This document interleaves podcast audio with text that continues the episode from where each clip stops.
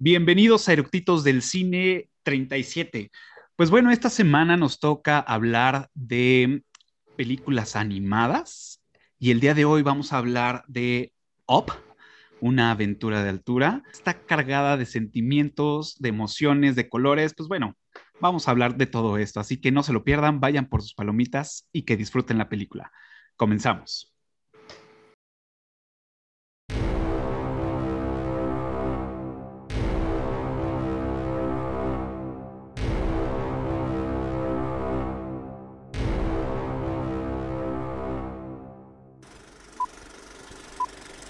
¿Ya está grabando?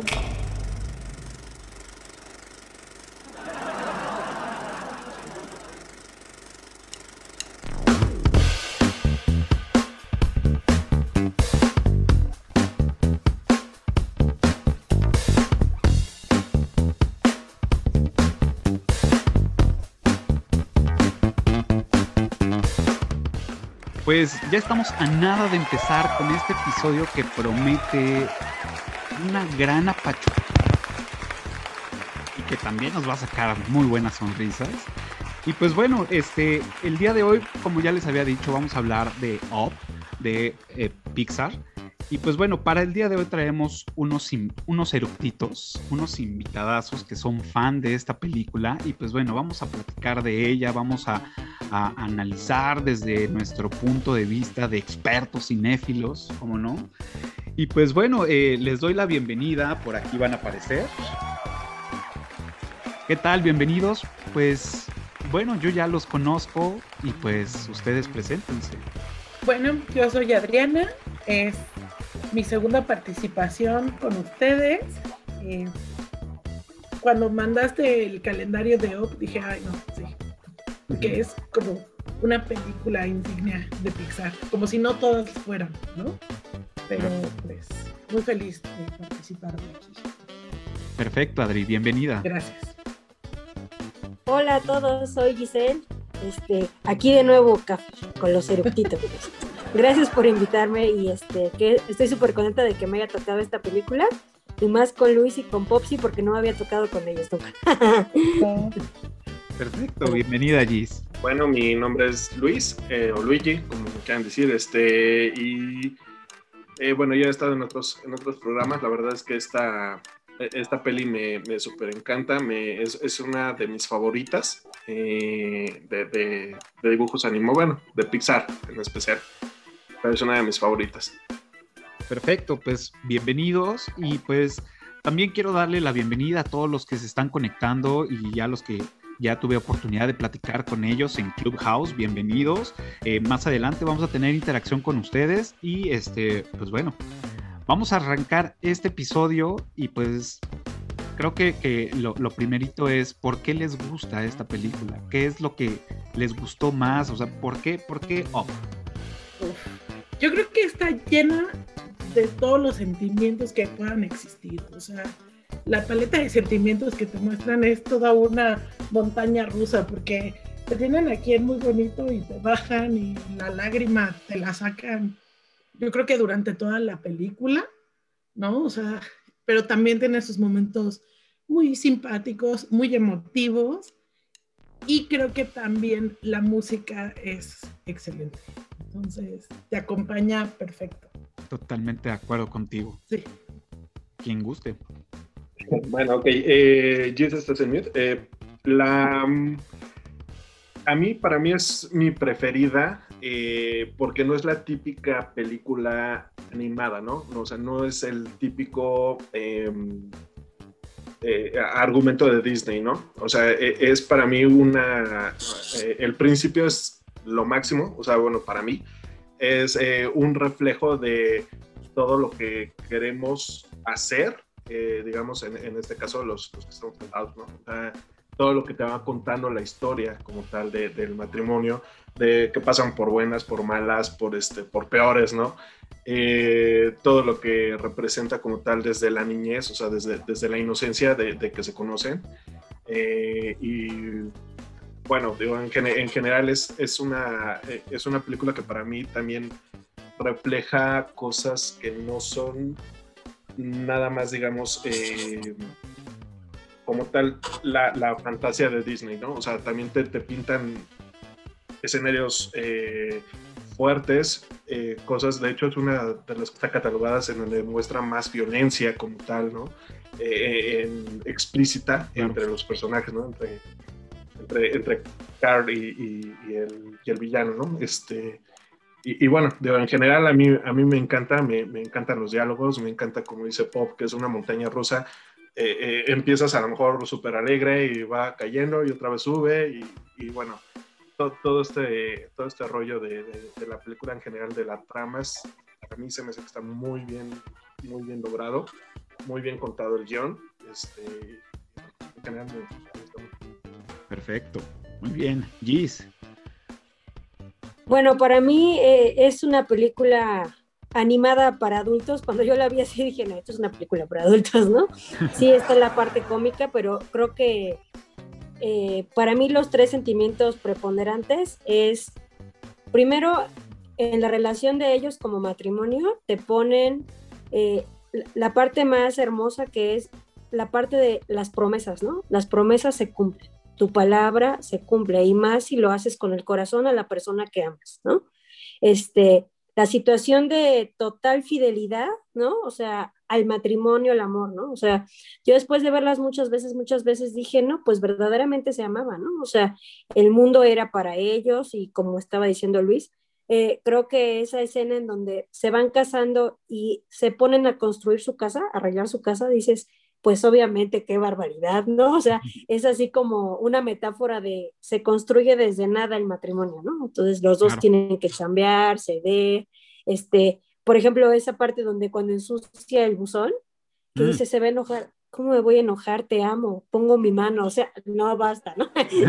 basta. Ese es, y, el otro sentimiento que me parece maravilloso, eh, o sea, la amistad, ¿no? Te ponen obviamente la amistad, lo que representa, ¿no? Eh, cómo, cómo, la relación de, de, Russell con, con Carl se vuelve algo relevante, ¿no? En el momento en el que pues también llegan el perro y el ave y todo. Entonces se vuelve una comunidad que al final, este, pues se vuelve una familia, ¿no? En ese momento se vuelve una familia, en un lugar perdido del mundo, ¿no? Entonces, bueno, este, ya estoy muy emocionada para que empecemos a comentar. Tengo mis Kleenex. en los Kleenex, claro, la caja de Kleenex. Pues sí, efectivamente, digo, concuerdo con todos ustedes, es, es una gran película, es una, una, una película que la, la, la planearon muy bien. En este caso, el director Pete, este, Pete Doctor es, o sea, el director actual de, Pixar, como, tanto como director como guionista de, esta película y de otras, de otras más. Pues bueno, la verdad es que es, por, creo, no sé si decirle genio es algo muy cabrón ya, pero, pero la verdad es que al güey le gira la ardilla muy, muy denso. Y creo que consigue, consigue eh, su objetivo que es empatices con la película, empatices con los personajes y las situaciones, y eso hace que, pues bueno, o sea, al final digas, wow, o sea, sí veo varias cosillas por ahí que, que sí me veo reflejado y yo que este, por lo menos recuerdo de lo que yo llegué a ver con o mis papás o mis abuelos o con, o con familiares o con personas que de, de, de esa edad, ¿no? Y pues sí, efectivamente es algo la música también es increíble, o sea, la, música eh, bajo, bajo la dirección de como compositor Michael Giacchino es increíble y que, y que digo, en, el, en, la sala de, de, Clubhouse que, estuvimos platicando, el, yo creo que el 95% de todos los conectados que, que estuvieron opinando mencionaron algo sobre la música. Entonces, eso sí quiere decir que a la gente le gustó mucho, ¿no? Y, pues no nada más queda en nuestra opinión. Pues bueno, yo creo que este, empecemos con los datos curiosos, la carnita, este, vamos platicando, este, ¿quién, quién se anima con el primero? A ver, venga allí. Bueno, eh, se estrenó en 2009, ¿no? En mayo de 2009. Bueno, ahorita todo el mundo va a empezar a comentar de los premios y todo, que es obvio, ¿no? La nominación de Mejor Película Animada que la ganó en los Oscars, que fue la primera vez que una película animada entró a mejor película. Sí, claro. Pero creo que a mí me llamó mucho la atención eh, un dato que leí que decía que eh, fue la primera película animada que abrió un festival de Cannes. en toda la historia del cine. Eso no lo sabía, fíjate. Sí, entonces, o sea, creo que es relevante y creo que ya ves que antes de que se presenten, obviamente los críticos las ven. Entonces, yo creo que ahí, creo que esa apertura de que pudiera abrir, pues ya eh, presagiaba, ¿no? De que no podía no solo quedarse en película animada, sino en mejor película, que fue lo que pasó. Entonces, creo que ese es un buen dato. Y Claro. tan así, Gis, siguiendo el dato de K, de él también es la de Intensamente. Ujú. Cuando salió Intensamente también, también Claro. Entonces pues no, no es cualquier cosa este hombre, ¿no? O Es sea, un tipazo. hace. Es un tipazo. Porque este año, pues bueno, el año pasado sacó Soul. Soul. Ajá, y aparte, lo, lo curioso, bueno, no lo curioso, sino más bien lo, lo entretenido, no sé cómo llamarle a esto, es que, es que Pete siempre involucra a su hija en todas las películas. O sea, es como parte de su fuente de inspiración y también agarra conceptos de que trae ella, como lo vimos en, en Inside Out. y en este caso, pues bueno, o sea, el personaje de Ellie se, se llama Ellie por su hija, ¿no? Que también se llama Ellie, y que ella, eh, la hija de, de, de Pete, hizo la, la voz de esta, de Ellie cuando chiquita. era niña. Ajá, Y también hizo el libro, ella hizo todo el diseño, el scratchbook. Los Ah, dibujitos. Los De los dibujos. ella lo hace. Wow. Esa niña va a ser, va a estar metida en ese rollo de grande. No, cabrón. bueno, pues es que tiene un legado por seguir de su padre. Y al maestro. cañón. Ajá. Y otra cosa curiosa es que cuando estaban escogiendo a las personas, bueno, a las voces, el que se quedó como Carl, que la verdad ahorita no recuerdo quién es, perdón, pero supo que Ellie Doctor es la, la que puso la voz de Ellie. Sí dijo, es que esto es un home run, o sea, es la mejor que pudieron haber escogido Wow. porque lo está haciendo muy bien. Pero bueno, pues, o sea, imagínate, la ponen a trabajar en su casa seguramente. Ah, hoy hicimos dos segundos de la trama de algo, ¿no? O sea, Claro. alguien más involucrada que ella en una película que no sea como de los ejecutivos, pues ella, ¿no? Nada más. Entonces, Tal. ¿Tú, sí, Luis? se- sí, se hizo mucho. Pues eh, digo, eh, eh, aparte ahorita de lo que estaban diciendo de las voces, este, el productor también fue quien, quien eh, le prestó vida, digamos, en este caso a Kevin, ¿no? O sea, por ejemplo, cuando, claro. cuando, cuando está Kevin haciendo, remedando más bien a, a Carl, eh, la- las voces, los sonidos son, son justamente de este. de- de- son- Exactamente. sí. Sí, Claro. exacto. Justo cuando está haciendo esa escena es, es cuando, cuando está eh, prestándole la voz, ¿no? Digamos. Claro. Eh, otra de las cosas que te comentaba, pues bueno, es una de las escenas, o bueno, una de, la- de las películas en donde más eh, vemos, digamos, la violencia explícita, en este caso de las peleas y todo esto, cuando le escupe, eh, por ejemplo, la, la dentadura, ¿no? Dice, tus últimas palabras, y pum, ¿no? Le escupe la, la dentadura. Este, es, es, es este, como que una, bueno, en las batallas, ¿no? En general, la pelea con, este, con Charles Mons. Y, y lo vemos desde, desde el inicio, ¿no? Cuando le pega el señor Frederickson al, al- al constructor, Exacto. o sea, sí se queda marcada la sangre, que es algo, algo bien, bien curioso que en las películas de Disney no, no sucede a, a esas escalas, vamos, ¿no? Y, y que sí ya empieza a tocar como temas más oscuros. En la charla que tenía con, con la gente conectada en Clubhouse, eh, pues sí, muchos mencionaban que pues no, no, no es una película, y como ya ustedes también lo mencionan, no es una película dirigida a 100% para niños, es, es una película animada para adultos, como decía Gis. ¿no? Está, está duro eso. Correcto. Ah, Oigan. bueno, hablando de las voces, bueno, perdón, Luis, ibas a Sí, sí, decir sí, algo dale, dale. No, este, eh, también es- hablando de las voces, digo, por si seguimos en eso, eh, el que hacía la voz de Russell, como ven que está todo gordito y chiquito, Ah, dicen sí. que antes de las escenas lo ponían a correr para que Ah, cuando claro. llegara a grabar dijera, ah, Mr. Fredrickson, eso ya no". Sí, claro, aparte, o sea, hasta eso, ¿no? Así ¿Y hay de órale, video? corre. Y hay videos donde está el brazo de Pete, que es todo altísimo, y el niño todo chiquito, y entonces lo tiene colgado en el brazo Sí. para que esté hablando en ese, a- a- grabando sus, sus diálogos. Entonces, yo creo que hace todavía que la sea más real, ¿no? Claro. Lo que quieren proyectar. Oigan, pues eh, quisiera ahondar un poco como en la personalidad de los, de los personajes, valga la, la rebuznada. Me gustaría empezar con el personaje de Ellie, este, que es un gran personaje de niña. Es un gran personaje. No sé si, si quién quiere empezar. A ver, venga, Gis. Mira, yo creo que ella eh, de pequeña eh, marca el tono de la relación de ellos, ¿no? Creo que te ponen, obviamente siempre queremos creer en los clichés de que los opuestos se atraen, pero, pero es maravilloso, ¿no? O sea, ella habla, habla, habla, o sea, me siento muy identificada, ¿no? habla, habla, hace las bromas, se contesta, pregunta, propone, va, viene y el otro, eh, no. Pero creo que ahí habla de inicio de los sentimientos de ambos, ¿no? O sea, de los buenos sentimientos de ambos, porque ella le dice de inmediato, ah, no sé qué, lo regaña, ah, bienvenido al equipo, ¿no? Te estaba esperando, ¿no? Y obviamente, pues una fuerza de la naturaleza llega con un ser tímido y el otro, estoy enamorado de ella, ¿no? ¿Cómo le hace la ventana? ¡Wow! ¿no?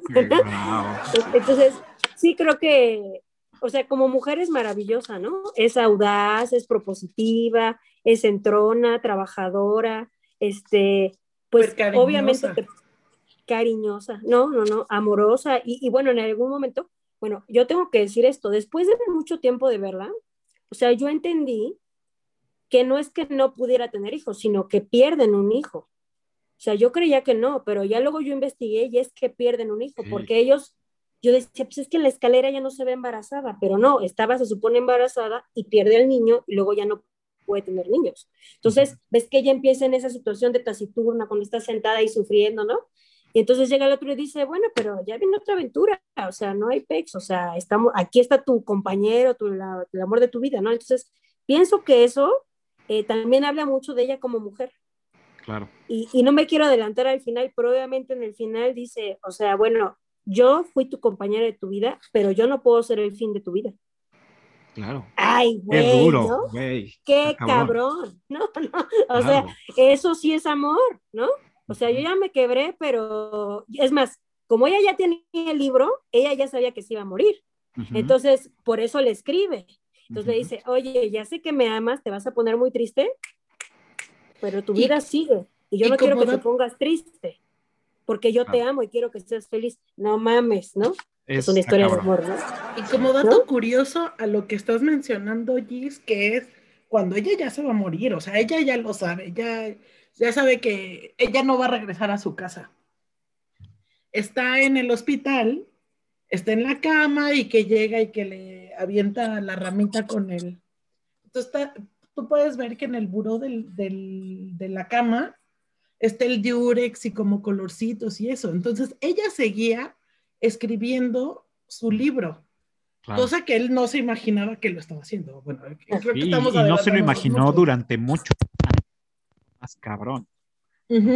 Exacto, porque a lo mejor era que él a lo mejor ya nada más estaba satisfecho con estar con ella nada más, pero ella seguía viviendo. Y ella era como que la que lo jalaba para todo, ¿no? Así de, es que yo veo una cosa muy complicada. O sea, siento que él estaba bien y cuando ve que ya está viejita, voltea, hace una reflexión de puta, no cumplí mi promesa, qué barbaridad, pero él nunca se lo cuestionó. Por eso él sufre. O sea, digo, ahorita vamos a platicar más de la película, sufre. Y cuando llega al final, ¿no? Dice, ah, no puede ser. O sea, yo me estaba martirizando de algo que no es. O sea, ella sí era feliz. O sea, él nunca debió de tener esa duda. Yo creo que por eso es tan significativo cuando deja la casa, ¿no? O sea, porque dice, son cosas, o sea, lo que importa ya está, ¿no? Es que es una forma muy, bueno, la, película trata de ese desapego, ¿no? Que es claramente marcado cuando es, tengo que dejar esta casa, porque al final para él la casa es Eli. Claro. Es ella. y ¿Cómo la voy a dejar? Es así como te estoy traicionando si me voy y te dejo aquí donde no te cumplí que ibas a estar, donde tu sueño era que vivieras en Cataratas del Paraíso y no estás, ¿no? Entonces, como deja acomodadito. Al, final del día, digo, o sea, em, yo creo que sí es ella quien, quien lleva definitivamente la batuta de la relación. eh, pero, al, pero sí le enseña a compartir, ¿no? O sea, le enseña justo a, a, Carl, le enseña a compartir, a hacer equipo, a, incluso, por ejemplo, en las escenas, o sea, cuando, cuando se están limpiando, los dos limpian, los dos le entran, los dos hacen. Que, hay aquí, digo, igual regresándome tres pasos, eh, eh, también marcan un poco el tema de las clases sociales, ¿no? Porque, por ejemplo, sí, signos, eh, los opuestos se atraen, pero efectivamente en la boda, pues vemos a la familia de, de, de Eli, todos eh, echando porras y bailando, gritando, ¿no? Y vemos a la familia de Carl y todos así sericitos y callados. Y bien poquitos. eso nunca me he explicado, eso tengo yo una duda. O sea, ¿por qué si Carl se supone que venía de una familia así, padeció tanto por el tema económico? Este... Porque ya se mm. habían muerto. no, le no le heredaron. Acuérdate que tiene 78, Luis. Ya se acabaron los recursos. En, una Navidad el tío se quedó con los terrenos y las casas. Y se llevó todo, sí. Pero, pero justamente, o sea, sí el, el, tema de Eli, o sea, por ejemplo, cuando él le dice, eh, ven las nubes y dice, un bebé, ¿no?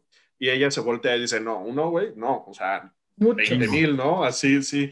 Y entonces el otro se queda así de, bueno, pues está bien, ¿no? O sea, vamos a darle. Eh, eh, todo este tema de, de, compartir el día a día, como decía Gis, de, de, estar construyendo la relación el día a día, diario le ponía las corbatas, las corbatas, las corbatas, hasta que llegan los moños, ¿no? Y ya cuando son los moños ya están, ya están grandes, ya están viejitos, ¿no? O sea, sí, efectivamente, yo creo que sí, el, el personaje marcó la, la, tendencia de llevar la, la, la batuta, pero al final del día le enseñó a él a compartir, ¿no? Y a estar justo en ese, en, en ese mood de, de, de, hacer un equipo como tal. o sea, no, no, no, no, era nada más la amiga, sino también era la compañera, era quien entraba, era quien, quien enseñaba, quien lo guiaba. Al final del día sí, o sea, fue, fue quien, quien llevó todo eso, pero, pero sí, creo que es un, un personaje además lindo, cariñoso, amoroso, este, toda esa parte justo sensible, ¿no? Que, muchas veces los hombres por brutos no tenemos, pero... claro. Pero sí, o sea, creo que para mí es maravilloso el personaje de Eli. Claro. Eli, digo, en, mi caso, a mí, digo, ya para no repetir todo lo que, lo que han dicho, y es, eh, a mí me da un poco de curiosidad, me, gusta inventarme o, generarme dudas extremas, y vemos a una Ellie de niña, pues sí, muy aventurera y hecha un desmadre y, este, y todo. Eh, la vemos descalza, eh, lo cual, pues, de entrada me hace un poco de ruido. Luego, este, pues ya en la noche, ya cuando los niños están durmiendo, ella va a la casa de, de Carl y este, lo cual me hace pensar que viene de una, a lo mejor probablemente de algún tipo de familia ahí media extraña, disfuncional, que, que luego la escena de la boda pues es otra cosa, pero me da como mucha curiosidad por saber em, un poco más sobre la, psicología del personaje de Ellie de, de, niña, de cuál fue su vivencia, porque sí me hace ruido esas, esas cosillas que eh, sus pantalones también pues están desgastados. Digo, que al final, pues bueno, de niños siempre te pones, los traes rotos y todo, pero creo que se esforzaron un poco en dar algo ahí raro. A lo mejor lo estoy sobreanalizando, pero para mí creo que venía de alguna situación familiar diferente. O sea, no sé. Es que yo, por ejemplo, lo veo diferente, porque mira, haz de cuenta, no, siempre, no porque me salga en 2009, es el 2009 en la película, ¿no? No siempre pasa eso, ¿no? Pero pues ponte a pensar que estás 70 años atrás. Entonces, en esa época, pues si te fijas, las calles están vacías, hay una casa por ahí. Entonces, también yo creo que si luego vemos las películas viejitas, o al contrario, yo decía, no, pues este es un alma libre de las que se trepa. O sea, digo, a lo mejor yo me acuerdo de Dawson's Creek, ¿no? Una vez que se escapaba, ¿no? Entonces, o sea, más que yo la viera como pobre y eso, pues yo la veía como, como muy, muy libre, ¿no? Entonces creo que cuando yo veo la escena de la iglesia, veo a su familia de yeah, ¿no? Nuestra bebé le cumplió su novio de toda la vida, ¿no? o sea, yo lo veo así. Y sí, más bien más, más de como de dinero o de pobreza, lo que sea. Yo decía, no, güey, estos son un desmadre, eso es un desmadre, los otros son unas momias, es una momia, ¿no? Pues, claro. Es que a lo mejor ellos cuando eran niños yo creo que habrá sido como a los 40 más o menos, algo así, que era una, porque simple y sencillamente ves la ambulancia, ves el carro, o sea, cuando ya están casados y que se poncha la llanta y le pone una cara blanca y todo eso, o sea, eso es 60 y ya están casados. De hecho, sí. De hecho, sí, están al- alrededor de los 40, del 1940 y tantos, 50 casi. Ajá. Sí, Entonces, la verdad es que, pues no era, no iban a ser todos así súper fashion o algo por el estilo. Entonces, era la comodidad, ¿no? Y además se nota que en la casa donde están en la aventura, pues, o sea, que es donde la conoce, o que más bien dicho, él viene de la de lo del cine, de verlo, de que este Charles. Mont se va porque no le creen y demás. No ves casas juntas, o sea, sí se ve que uf, tiene que caminar y se encuentra una casa. Vuelve a caminar Claro. y se encuentra una casa. Entonces, sí, como dice Giz, no es así de, salió en el 2009 y está ambientada en el 2009, ¿no? claro. Digo, a los setenta y tantos años de, de Carl, sí, porque pues ya traía el GPS, el Es GPM, correcto. como El GPM. GPM. ¿no? Sí, el GPM, todo, sí, pero bueno. Entonces, Ok. sí entenderías que pues el cabello todo largo y demás, y sobre todo pues su corcholatita, todas las que tiene, y, y Ujú, que pues todavía, bueno, en Estados Unidos pues, casi todas las casas son de madera y todo, pero claro. pues, Ay, muy a lo mejor venían de Carolina del Norte o no sé. digo. no sé, Que, sí. que- que de hecho, otra, otra de las partes también es que, o bueno, de lo que estaba viendo es que eh, la, la, la parte esta de mm, que hagan los dibujos, por ejemplo, en este caso, Carl, es cuadrado, o sea, su, su cara es cuadrada, los lentes son cuadrados, su, su figura es cuadrada. En este caso, por ejemplo, Ellie es lo contrario, ¿no? O sea, Ellie es, es más ovalada, es más redonda, eh, y, y- y no sé si por ahí a lo mejor vaya lo que, lo que comentabas este acá eh, eh, en relación a lo mejor al, al tema de, de la psicología o, o cómo quisieron jugar esta parte, ¿no? O sea, a lo mejor sí, no, no, no, no fueron tan explícitos en, en, en, en lo que comentas, o es un sobreanálisis, tal vez, no lo sé. Pero en, en la parte, por ejemplo, de lo que sí está detallado es que la- las figuras geométricas, en este caso de, de los personajes, te hablan un poco más de esa psicología, ¿no? Claro. O sea, en este caso, Card, cuadrado, como decía allí, es una momia. Ellie, más redonda, más amigable, más, más de este tipo, ¿no? Yo, yo lo veo más por ahí y, y me voy más por la teoría de, de, de Giz en ese aspecto de, de, la niñez o de la infancia, en este caso del personaje, ¿no? Claro, digo, Sí. totalmente, o sea, lo, lo, que dices es de, efectivamente, sí está basado en, en este tema de, de, psicología y es, a, a, vemos que obviamente tiene temas más ovalados, está Eli y es un, una, una, persona más abierta, más dinámica, más, más este, digamos, eh, como... Accesible. Más, ajá, digamos, por ese lado. Y, el, y al lado contrario de, de, de, de Card, de Frederickson, pues es una persona más cuadrada, más, más cerrada y con temas, con, con, con, un concepto más específico de lo que es él, ¿no? ¿Qué ibas a decir? Yo, yo, yo, leí al respecto de eso, obvio de que, bueno, sí, Carl cuadradito, Eli circular, incluso Rosell, uh -huh. que era así porque lo que quería dar de la interpretación de esta Eli era que ella le podía dar la vuelta a todas las cosas. No se quedaba enganchada en una sola cosa nada más. Y entonces era así de, bueno, no me salió esto, vamos a cambiarlo. Y entonces, más bien, de hecho, yo creo que Eli como que curveaba un poco a este claro, Carl, ¿no? Claro, claro. O sea, sí no lo iba a cambiar por completo, pero pues le curveaba un poco, le movía lo, y lo, lo, como sacaba... se prestaba, mm. como se prestaba, pues entonces era pues feliz, ¿no? Entonces, okay. Pues ya, este, también, eh, pues no intencional, ya también platicamos un poco de, de Frederickson. Eh, ¿Y qué tal? Platiquemos de opinión de, sobre Russell. ¿Qué les parece el personaje de Russell? Ay, qué ternura. Es un niño que necesita mucha amor. atención, solito, huérfano de su mamá, ¿no? Parece, Ale, Ale, ¿no? Ale me decía que yo era Russell porque pues digo, yo de niño fui Boy Scout también y en, Ah. algún, en, alguna caminata que hicimos, este, salió y le dije, ay, es que me duele la rodilla. Me dice, ay, eres igualito al güey de Open. sí, es cierto. Me duele la rodilla. Entonces, pues ya, o sea, cada vez que la vemos es cábula. Perdón, te interrumpí, Gis. No, no, no, o sea, eh, lo que pasa es que siento que e, era lo que les comentaba al inicio, o sea, siento que eh, al principio, pues ya Fredrickson está así de, ay, no, qué flojera, qué flojera, y hasta le hace la maldad del ve por el cuervo tres Y tres veces. no me estés dando guerra, ¿no? Este. Pero siento que conforme va él, ¿cómo se llama? Conociéndolo cuando llegan a las cataratas y él le cuenta en la primera ocasión que su papá no está con él y en la segunda ocasión que no tiene mamá y que nunca lo ha ido, que nunca iba a acampar, que no, o sea, cuando se empieza a abrir con él y él se conmueve, ¿no? Ya ves que antes de que, cuando aterrizan y es la noche, que le dice, bueno, me voy a dormir, pero nos podemos quedar con Kevin, seguro no se va a dar cuenta que no está el Kevin, ¿no? O sea, Ajá. sí se empieza a preocupar por el niño. Y yo creo, o sea, me parece que cuando esa escena, otra vez, que el final es una maravilla, ¿no?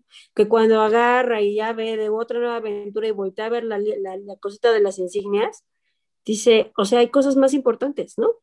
Y en esta importancia está un niño, ¿no? Que está solo, que pues le dio una significancia ahorita importante al pajarito, que aparte es pues de buenos sentimientos, ¿no? O sea, es un niño de buenos sentimientos que quiere cuidar un animalito que se enteró que es mamá de unos pollitos, ¿no? sus polluelos. Entonces, o sea, siento que eh, es un niño que llega a complementar, o sea, lle- llega como a derretir el corazón de Fredrickson, ¿no? Es que primero lo, pu- se ve reflejado en él, porque Exacto. pues también es un niño solitario, o sea, Carl de, de chiquito es un niño solitario, ¿no? Lo comprobamos en la, ¿cómo se llama? Primero de que va al cine solo, ¿no? Después está con Ellie siempre solo, porque no hay más amigos. Entonces, lo trasladas a Russell, que está solo. O sea, no está como en conjunto con otros chavitos, así de ir a tocarle a la gente, ¿no? A ir a ayudarle y demás. Y como, y cuando dices que es la primera noche, que cuando llegan a las, bueno, que van a empezar y todo eso, o sea, Carl se nota así como que la brecha generacional, así de, es que Phildis y el otro, ¿cómo le hablas de su primer nombre a tu mamá, no? O sea, ahí no aclaran nada, ni nada no dicen quién es ella, pero pues sí entiendes que no es su mamá, ¿no? Entonces que a lo mejor pues el papá Sí, se hace otra. cargo de él, o sea, y la de- lo deja con La ella, madrastra, seguramente. probable- Digo, eso es lo que yo entendí. O la o como la nana. Que al final que aparece ella nana. cuando le están entregando y no, no sabe, según yo, no tiene como perfil de nana, pero bueno, eso es. Pues así, o sea, a lo mejor quien. puede ser que sea Pero pues muy Un- indiferente, ¿no? Un, un niño muy rico, o sea, que tenga mucho dinero, porque pues traía todo el gadget de los Boy Scouts, o sea, Sí. ¿no? Y, y, este... Yo cuando era Boy Scout tenía mi brújula, no, no tenía un GPM, como le llaman. Un GPM, como dice Carl. Pero en a ese algo, entonces Luis, todavía ¿no? no había. Sí, sí, yo creo que Gis tocó también, digo, aparte de lo, de lo que comentaba Pop, eh, Gis tocó una escena que yo creo que es eh, medular en, en la identificación de Carl con, con Russell. Eh, cuando le dice, o sea, después de que, de que le dice que si van a cuidar a Kevin y todo esto, y, y le dice Carl que sí, le dice, ¿lo prometes? Y el otro, sí. Dice, Con el pero con el corazón. corazón, put, Uf. ahí es cuando así como que Este es el punto de inflexión de Carl para con este Russell. Claro. Exacto, y, y yo por eso le doy mucho peso a esa, a esa escena que justo comentaba Gis, porque, porque ahí es en donde justo se identifica y donde le rompe ahí el, el corazón a, a, a Carl y lo sensibiliza y lo hace que se remonte Le tira todas sus 30 años barreras. atrás. Sí, Sí, total. exacto. Y, y ahí, es en donde, ahí es en donde ya empieza como tal, digamos, la relación de, de familiar o, de amistad. Eh, Russell y con Kevin y con eh, Doug, ¿no? O sea, ya sabe cuando dice, bueno, ya, órale, Claro. bien. No, Es una de las escenas-. Perdón, perdón. Ajá. Es una de las O sea, tiene escenas que me, que me-. Ah, que otra vez. Dale, dale tú, Gis, perdón. No, no, no, es que digo, él era explorador, ¿no? Por eso así como le hace bullying de, ay, o sea, no sé, a ver, haz la carpa, ¿no? O sea, pero siento que como, como estás diciendo, Luis, o sea, en el momento que le dice esas palabras, de que lo prometes con el corazón, siento que es lo que les digo, siento, era lo que les comentaba, siento que la palabra, el peso de la película emocional respecto de la amistad y, del- y del amor tiene toda la, la base en las promesas, ¿no? Entonces, también por eso cuando le dice, oye, prometiste cuidarlo. Oye, tú dijiste que lo ibas a cuidar y se lo entregaste a los perros por agarrar la casa. O sea, pues ya no confío en ti. Tan se enoja Russell que cuando le dice, no, pues ahora voy a ir a las cataratas, porque pues aunque se ya se va- yo tengo que llegar aunque se llevaran a Kevin, es muy representativo que él va caminando y va, se va arrastrando la otra, la otra línea, ¿no? De que ya Russell dice, yo ya no te voy a ayudar. Y va atrás, ¿no? Todo cabizbajo, eso. Dice, yo ya no te voy a ayudar porque no cumples tus promesas, ¿no? Entonces creo que, o sea, está muy buena, ¿no? Esas son, digo, nada más lo que iba a decir es que son de las escenas que chuscas, que me gustan mucho, ¿no? Desde, desde el principio, que le dice, oye, y es que tenemos que hacer aventuras y todo, y el otro así de, pero júralo con el corazón. O sea, como con amenaza y, y, y, o sea, me encanta, me encanta esa parte, o sea, es, me da mucha además, risa. Además, o sea, ¿qué tanto está proyectando en esa petición Rosell en Carl a su papá? Porque pues vemos que su papá no le cumple nada, ¿no? O sea, porque le dice, me falta solo una insignia y si la consigo, mi papá va a ir conmigo. Y esa es su emoción. Sí. De, voy a compartir algo con mi papá. Y al final no fue el pinche güey, ¿no? No, pero bueno, salió mejor, ¿no? Así. O sea, sí, pero dices, bueno, o sea, se va a asomar a la última. O sea, porque aparte más bien, no, yo lo sobreentendí diferente, Pop. O sea, dice, ya he tenido muchas y ha quedado de ir, como me falta una, a ver si esta última va. Ah, sí, claro. O sea, es un ojáis, ¿no? Claro. Es que está, está, está de bien, todos modos, Phyllis va a estar ahí. está bien difícil generar un, un- un criterio porque, digo, ahora que somos adultos, o sea, Claro. podemos decir, güey, pues es que, pues sí, se la pasa chambeando, ¿no? A lo mejor el papá se la pasa chambeando y, en, y esta onda de los scouts lo hacen en horario laboral.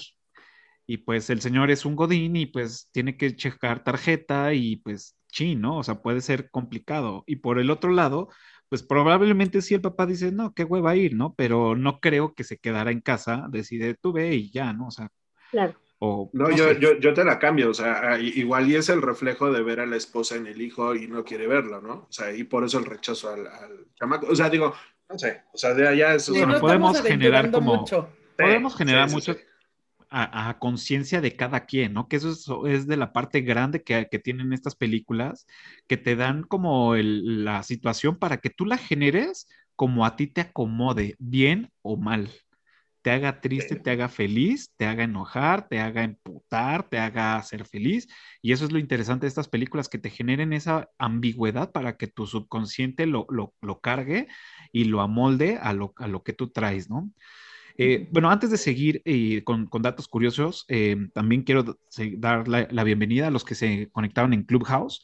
Pues bueno, sigamos con los datos curiosos. Este, que em, obviamente, como es una película de Pixar y que también está Pete metido aquí con todos sus, sus 10 dedos metidos acá y sus dos manoplas, pues obviamente vemos el A113, ¿no? Metido ahí este, como ya lo hemos platicado en Inside Out, que pues bueno, es, es el número de salón que tenían en, en la universidad estos editores y estos este, animadores de, de- películas.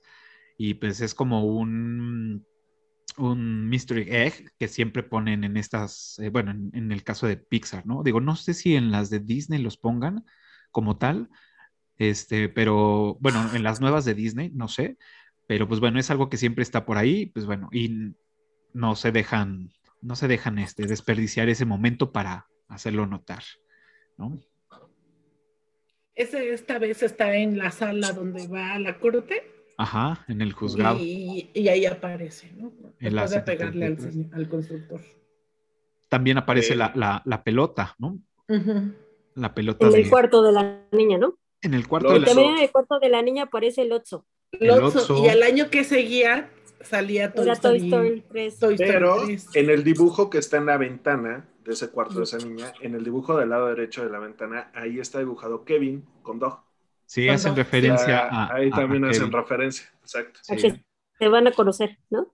Ajá, Sí, también sale tres veces la camioneta de pizza. ajá, Planet. Planet, Pizza Planet. Claro. También ¿Ustedes se saben la historia de, de esa camioneta? O sea, yo, yo la digo, lo he dicho muchas veces, no soy fan de este género de películas y las veo porque, sin, sin lugar a dudas, están muy bien hechas, pero no soy un fanático de, de, de, estas películas. A mí, este, no, no soy, pero ¿de dónde es el origen? No sé si ustedes lo sepan, el origen de la camioneta de Pizza Planet. Toy Story 1. Ok, Eh, Es que es la primera que sale. Y se supone que cuando van a ir a Pizza Planet, que el- lo- los va a llevar a comer la mamá, se lleva a, a, a Buzz y a este Woody, y de ahí llegan, ¿no? O sea, ahí está cargando gasolina la... eh, están en una gasolinera y creo que también llega la camioneta y sale en todas, Y ya después de ahí ya se van todas, ¿no? Que, en todas. que hablamos que esta película de Up es la décima película de Pixar, ¿no? O sea que, pues, bueno, seguramente en todas las demás este, aparecen todos estos Mystery Eggs, que pues bueno, está, está interesante. También otro que hay es que cuando eh, están en el, en el espíritu de la aventura y que van a cenar y que les van a servir, a Russell le ponen un, un hot dog, pero a Charles y claro. a Karen le sirven un, un Como platillo. medallones, ¿no? Algo así. así. como vieras o algo así. Ese platillo es de Ratatouille. O sea, Ok. lo- el, ajá, sale de Ratatouille. Wow, esa es buena. Esa es Sí. buena. También otra es que la escena del final, la heladería Fenton's, es eh, de verdad. Y lo que pasa es que esa heladería iban los de Pixar porque está a unos pocos kilómetros. Ok, sabía que esa sí existía, pero no sabía bien el, el contexto.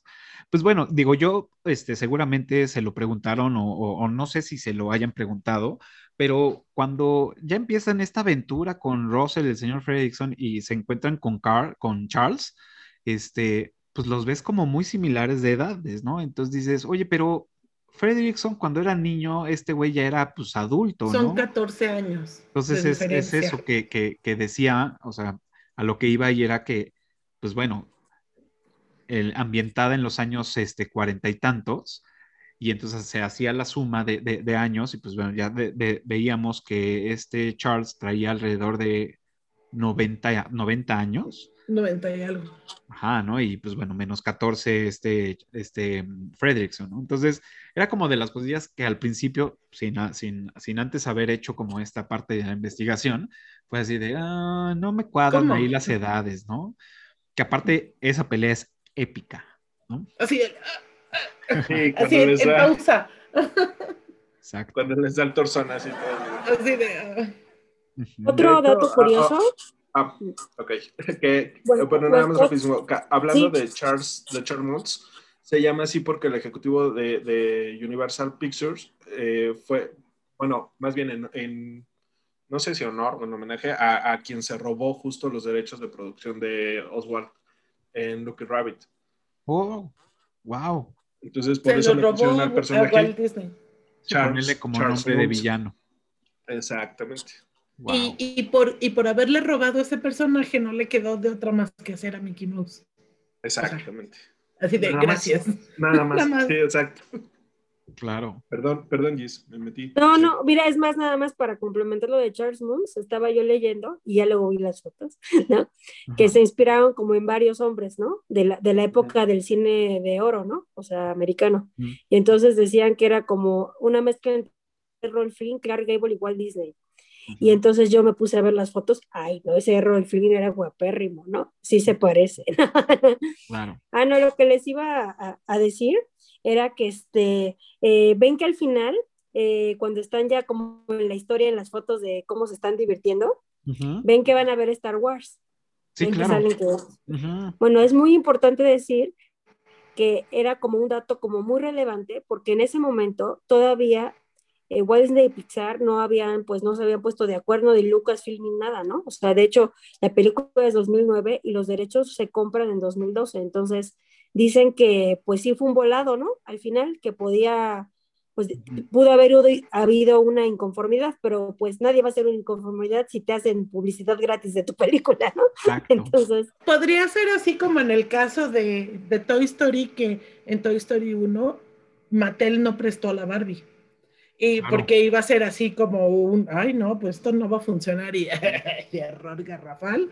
Ergo, Toy Story 2, así todo, todo mi catálogo y te lo presto, ¿no? O sea, Ujú. y sobre todo la Barbie que empieza a ser un, un personaje importante. Bueno, a lo que voy es, a lo mejor puede ser que les pidieron así de puedo usar tu, tu, tu película más importante, ¿no? Ujú. Claro, que No. digo, al final sin, sin problema, porque ah, eh, está, ni siquiera es el logo, solamente es, digo, no sé El si esté registrado como Es una tal. marquesina, ¿no? Ajá, Ujú. entonces está con letras rojas, o sea, totalmente diferente que supongo, y quiero pensar que no hay un tema por, por, por usarlo. No lo sé, a lo mejor y sí está registrado como tal toda la palabra completa, que no, no sé, no, no, no estoy metido en ese ambiente. No, Este, no. bueno, si quieres, Luis, este, menciona lo que ibas a decir y paso con, con Ah, otro, que otro hemos hablado de la, de la insignia de, de, de Mozart, pero justo esa, por ejemplo, también aparece, en, eh, eh, bueno, más bien es, de, es, una tapa, es una ficha de una bebida que sale en, Toy Story. En Toy Story, exacto. Se la Claro. sale tomando. Buzz, Ajá, exactamente. Y Claro. la sale tomando Buzz, Buzz Lightyear, ¿no? exacto. Tiene un comercial, ¿no? Oiga, pues bueno, este, si no me sale esto, lo voy a editar. Este, se acaba de comentar, se acaba de conectar Patty y si Patty ya la vio, probablemente nos, nos pueda platicar sobre la música, que Patty pues, es la, la experta en la música en esta sala. Este, si no la ha platicado, pues bueno, voy a tener que editar para que no se vea que la estoy echando de cabeza. Así que, Patty, bienvenida a la sala. Muchas gracias. Y no sé si tengas algo que comentarnos sobre la película en general y también sobre la música.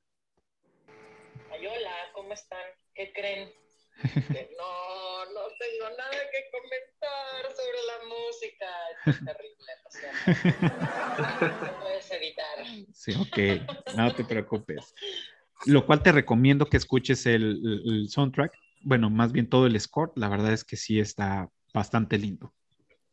Lo que recuerdo claramente es que hay, toda la primera escena es increíble y realmente lleva el arco emocional es la música. Sí, O sea, es, es impresionante el trabajo que hace ese compositor ahí y, y es lo que recuerdo más vividamente. Y siento que hizo un gran trabajo también al crear una identidad sonora para la película. ¿no? Hemos Claro. hablado en otros capítulos como, eh, eh, por ejemplo, el tema de Darth Vader, que siempre Ajá. se te va a quedar en la cabeza, ¿no? sí, creo que en esta ocasión para esta peli también hicieron un, hizo un gran, gran trabajo de identidad. claro. La verdad es que sí, Michael Giacchino lo, lo, lo hizo bastante bien. Coinciden muchas personas, entonces creo que no, no estamos tan, tan erróneos. Pero te invito a que lo escuches y ya después nos pasarás tus comentarios sobre, sobre esta película, sobre el, sobre el score de esta película. Va, va, va, va, va. Perfecto. Bueno, y aprovechando, Abrazo, gracias, Pati. Pues ya platicamos sobre el intro, ya platicamos un poquito sobre, un poco sobre la, la- el inicio de la película, ya desmenuzamos este, a nuestro criterio eh, los personajes, a, a Russell, a um, Frederickson, a Ellie, este, mm, y pues bueno, vamos a, a- a entrar como, ¿qué, ¿qué es de lo que ustedes se llevan más intenso de esta película? ¿Qué es lo que más hizo que les apachurrara el corazón? Este, llegamos al momento emotivo, saquemos los Kleenex. Entonces, pues adelante. La primera escena, yo creo que si le preguntas a todas las personas, el 95%, si no es que más, van a decir que la primera escena se lo lleva todo y es muy curiosa porque ni siquiera hay mucho diálogo, es simple y sencillamente la música te va llevando de la mano y medio entiendes como en el lenguaje corporal de la relación entre él y, y Carl de lo que pues, están platicando, ¿no? Que están buscando este, animalitos en las nubes, de los bebés y que esto y lo otro y, y, y cómo cambia a que pues ya no hay bebé, pues ahora hay más aventuras, ¿no? O sea, no, no nos limitamos a eso, ¿no? Y son 10 minutos de la música más bonita que te puedas imaginar y que te hace llorar, yo creo, inmediatamente, ¿no? Entonces dices, ay, de aquí ya no creo que me vuelvan a hacer algo así. Bueno, espérate al final, ¿no? Entonces, y, e igual con música, ¿no? Creo que después de esa, de esa sacudida de, emocional de, de, de tan felices a cómo se muere y cómo se queda él solo, y que luego entra a cómo es ahora es la vida de, de, de Carl y que es totalmente solitaria, ¿no? Y es como grisácea, como llena de sombras, como que ya no hay esa luz que al final del día era él y para su vida, ¿no? Y que técnicamente también los, bueno, los creadores lo hicieron, ¿no? Que fuera más oscura, mm. para que fuera, o sea, para que se notara que pues algo le faltaba a él, ¿no? Entonces ya después ves cómo evoluciona un poco la, la, el giro de la vida de Carl con tanto globo, ¿no? Claro. Que es lo que al final del día es lo que le da esa luz que lo lleva a, moverse de donde estaba, porque si no se iba a quedar así y entonces a lo mejor fue el sangoloto también para que, o sea, ¿cómo vas a terminar en un asilo, ¿no?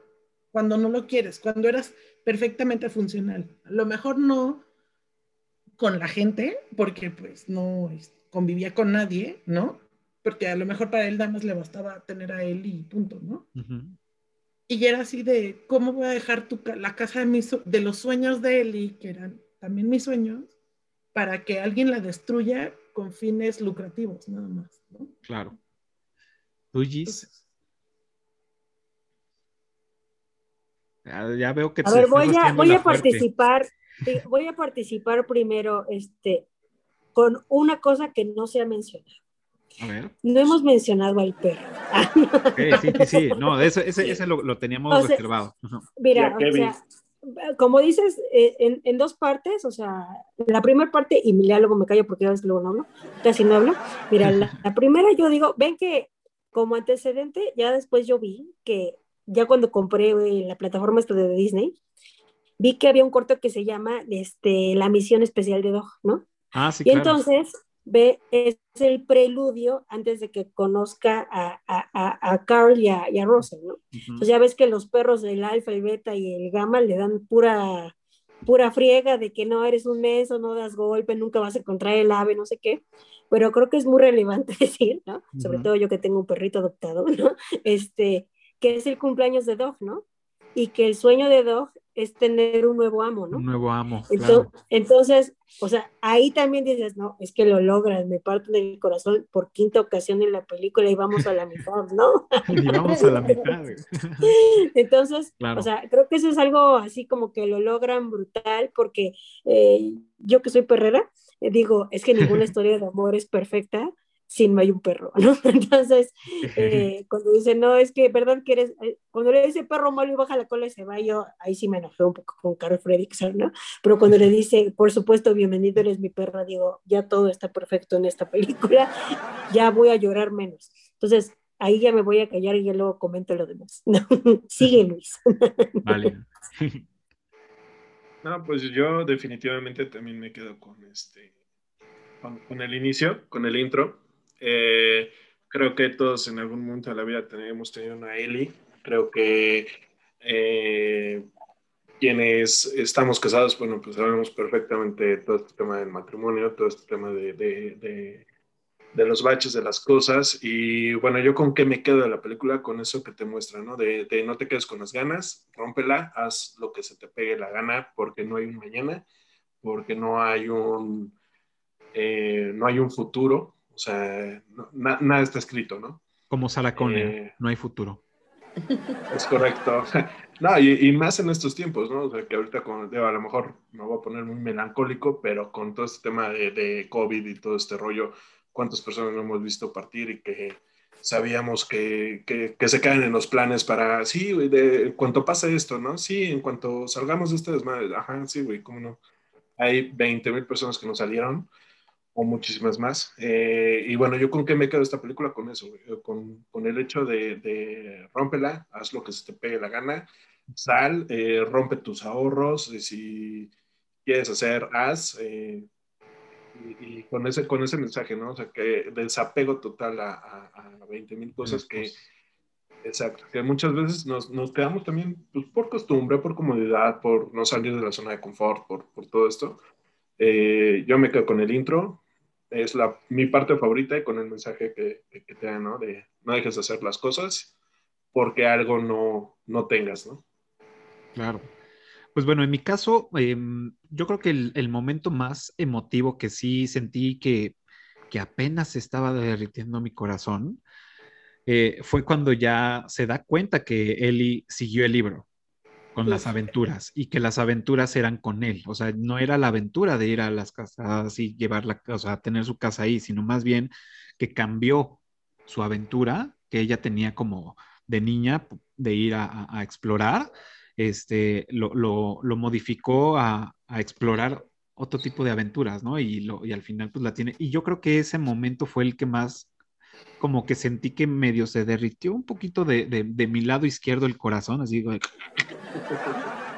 pero eso creo que sí fue lo más, más cabrón que, pues, digo, todo está lleno de, de mensajes y intensidades, muy intensa, pero creo que eso fue lo que más me pegó porque pues ya vienes cargado de muchas emociones de, todo, ¿no? Y este, y yo creo que sí fue como con la escena que más, más me quedó. Y justo la frase que encuentra que dice, gracias por la aventura, ahora ve por más, con amor, Eli. Sí, claro. Y también es crucial esa, que le encuentre en ese momento, porque él ya está desesperado porque ya no sabe qué hacer para llevarla a casa a lo, y, que le falta una nadita y que está en, no voy a cumplir mi promesa, este, Kevin, Dog, eh, ya me porté mal con todos, o sea, como que ah, está en una desesperación total. Y ahí es cuando tira toda la casa, tira todo y cómo deja bien arregladitos los, los, sillones, ¿no? Que era donde pues se ponían a leer y lo que fuera, ¿no? Claro. Entonces, yo creo que ahí ha sido como la vez 17 que estaba llorando porque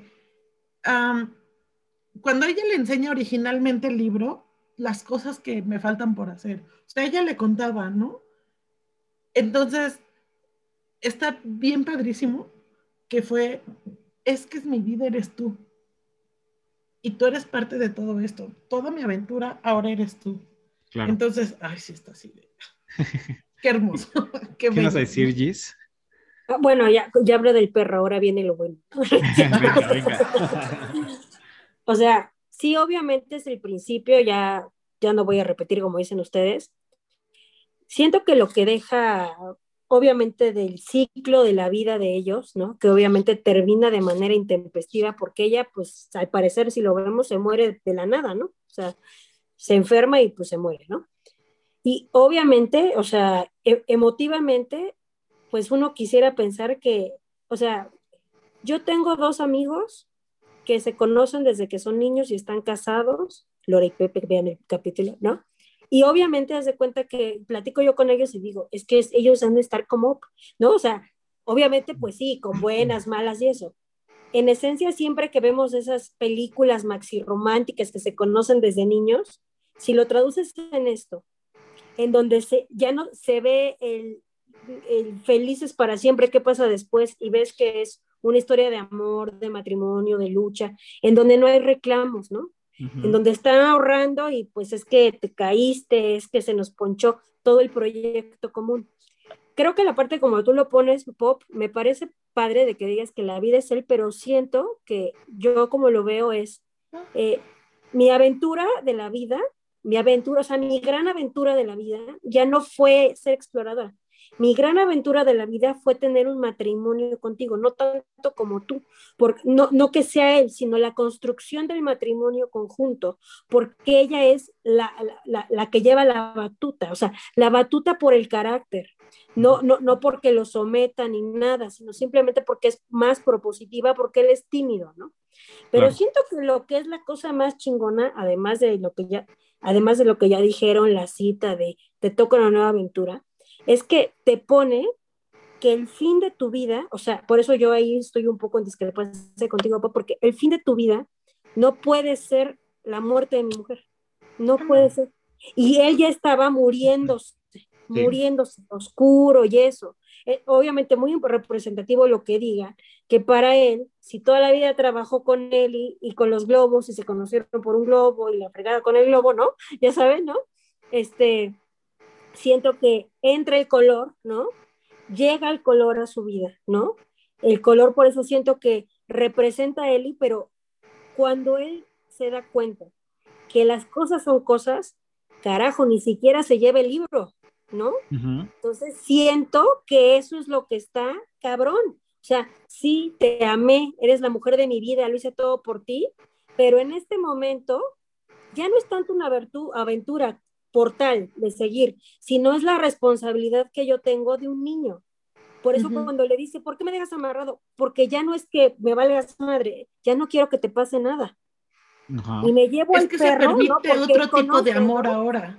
Claro, o sea, porque ya una relación, o sea, entiende que el ciclo terminó, por eso te rompe la madre cuando la casa aterriza en el lugar donde debe de llegar, ¿no?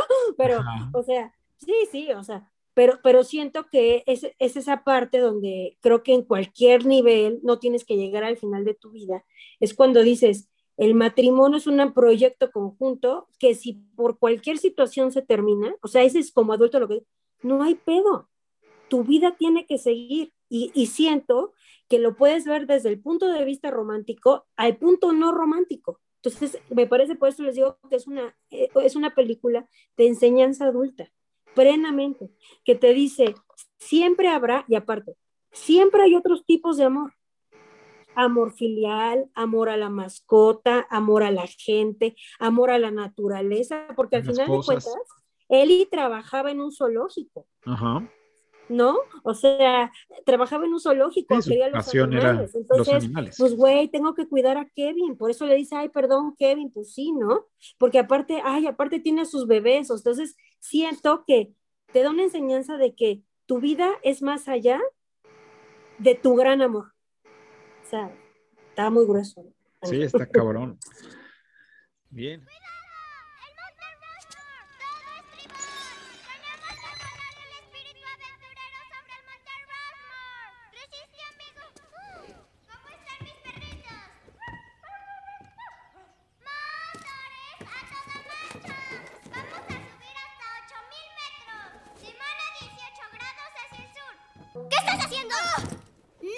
Sabes que este es un club exclusivo? Solo exploradores entran aquí. No cualquier niñito que use un casco y un par de gafas. ¿Reúnes los requisitos? ¿Eso crees? Puedes entrar. Bienvenido a bordo. ¿Qué tienes? ¿No hablas? Oye, yo no muerdo. Tú y yo somos parte del club.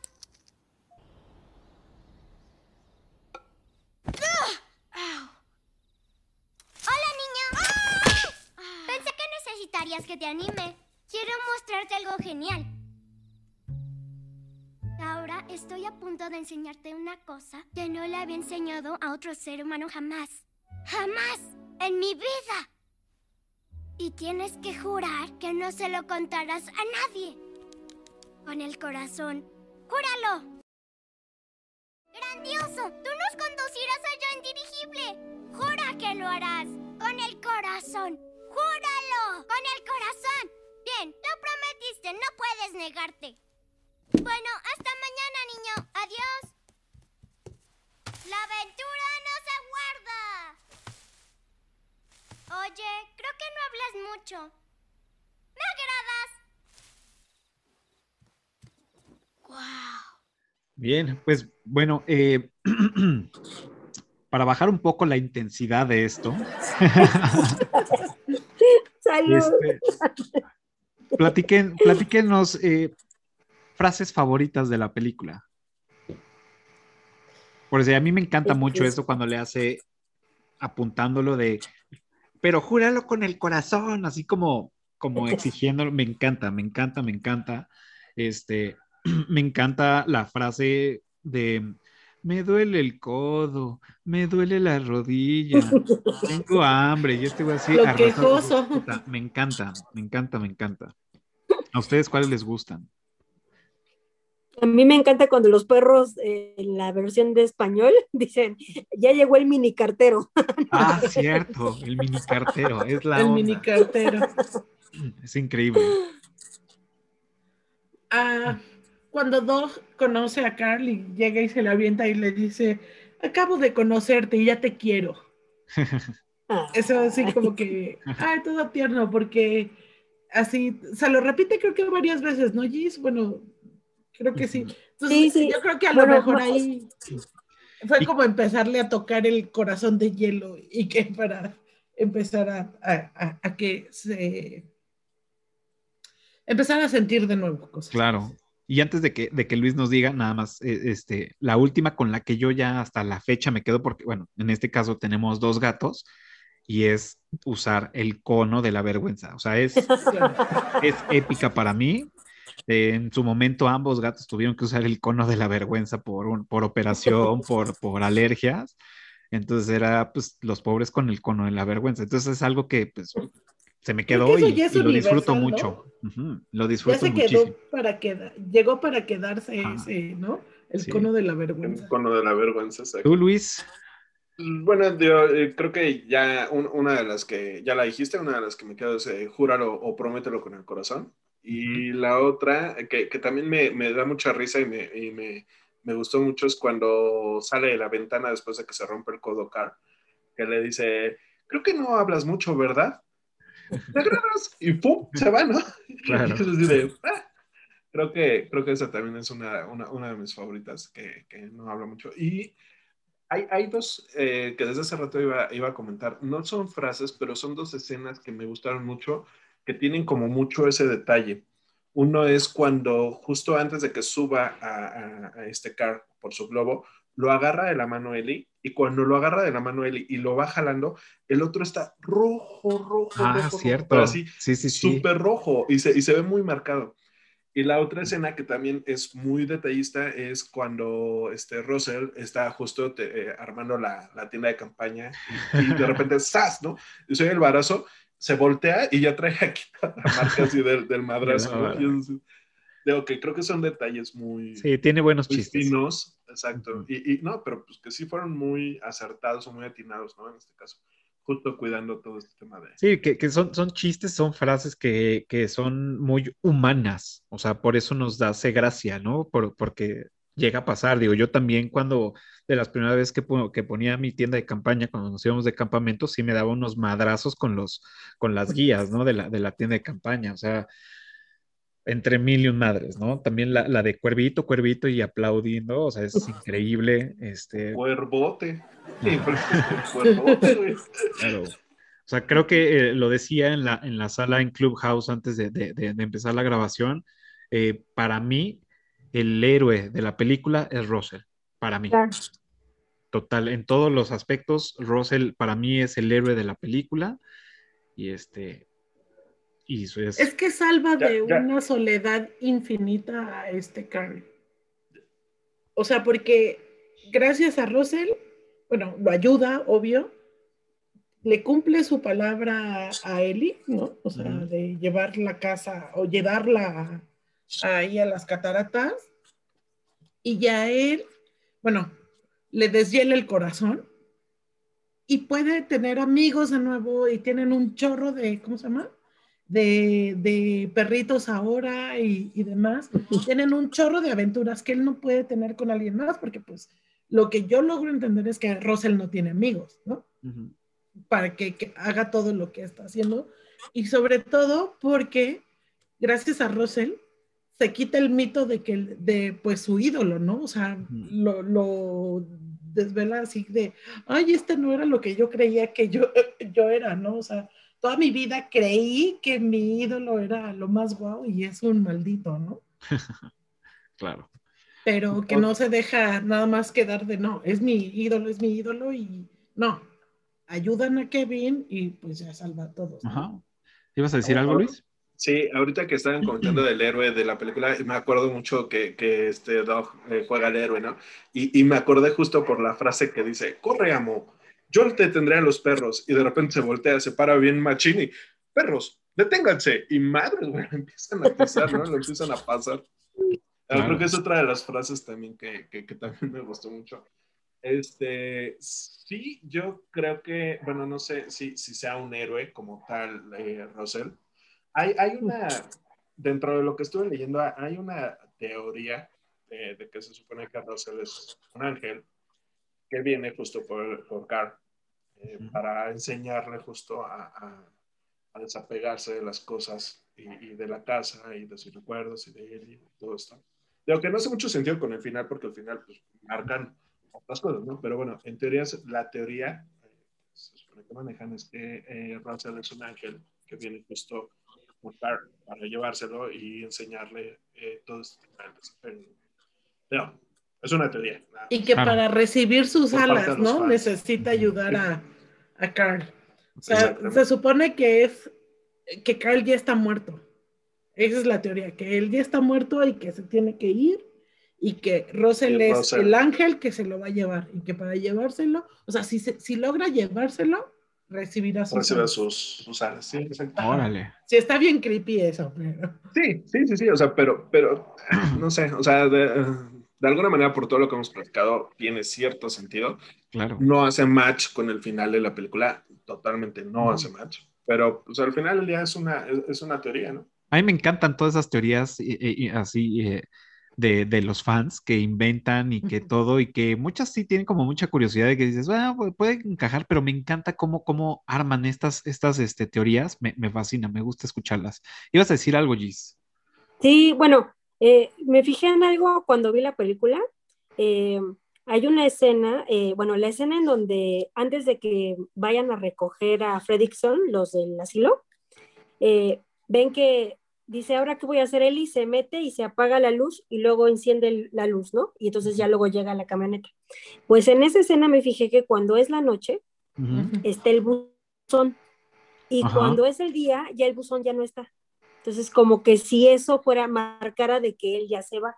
Porque yo dije, ¿cómo no va a estar el buzón si se está peleando con el buzón y hasta le pegó a un güey, ¿no? Claro, Y lo Es tenía amarrado, ¿se acuerdan que lo tenía amarrado? Sí, está Entonces, amarrado. está amarrado. entonces, y ya no está. Digo, por si se quieren fijar, ya no está el buzón. Ah, cierto, es verdad.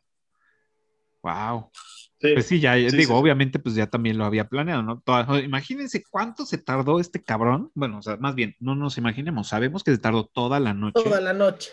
Inflando estos globos. O sea, este es un güey mega productivo, o sea, es un güey que chambea en chinga, ¿no? Y todos los tanques allá afuera en el jardín de, de- del helio, o sea, le, le chambeó toda la noche, ¿no? Digo, son de esas cosas que, o sea, entendiendo que es una película de caricatura, de fantasía, pues está padre, ¿no? Pero pues ahí ya nos podemos meter a, a- sobreanalizar y decir, o sea, güey, ¿Dónde encontró tanto helio? puede, puede que lo tenga porque se dedica a eso, ¿no? Pero dices, o sea, metiste todos los globos de, a la, de, de la chimenea hacia arriba, llega un momento que ya no te cabe, ¿no? Para, para poder sacarlos, entre muchas otras eh, eh, incongruencias, pero es una película animada. Es que se ve, se ve como la chimenea y se ve como en la parte de atrás algo que lo está cubriendo. Ajá, Y, y cuando ya se van es cuando él tira esa, esa, esa manta, digamos, o sea, o sea que lona, cubre todos los globos. Y es cuando ya se, se abren todos los, Ajá. todos los No, a lo globos. que me refiero es que son todos los hilos que, que metes por la Ah, ya, chimenea. Bueno, eh, eh, eh, todo, todos estos globos, eh, que en teoría se supone que son eh, alrededor de 10.280 y algo este, Ujú, globos que pintaron o pusieron, digamos, en los, en los dibujos. Realmente, pues, 10.000 hilos, pues no creo que sea tampoco, o sea, yo creo que sí te caben. Eh, bueno, de- depende de la chimenea, ¿no? Pero... Bueno, déjame decirte algo, Luis. En- se supone que son 10 mil y cacho este, en Los las escenas, cuando está volando. Pero en la principal, en cuando salen todos, son más de 20 mil 600. Ujú. O sea, se supone que en las parciales, ya cuando nada más lo ves de frente, es la mitad, 10 mil ya cacho, ¿no? los 10.000 Sí. cacho. Pero cuando salen todos, son 20 mil. Más de 20.622 globos fueron los que se utilizaron para hacer esa animación y realmente en un plano nada más se alcanzan a ver los 10.297. Lo que, Porque lo si no, creo que seguirían rendereándola. Sí, claro, seguro. Sí, porque decían que, de todas formas, dicen que hicieron como pruebas y dicen, no, para que esto pues, se pudiera, se necesitarían más de 20 millones de... 20 millones, De globos. claro. De globos. Sí, muchísimos. Antes de, este, de pasar a la trivia, vamos a sacar los últimos datos curiosos que tengamos, unos minutitos. Este, ahora sí, a, a descosernos con estos datos curiosos y ya después arrancamos con la trivia de esta noche. ¿Va? ¿Quién empieza?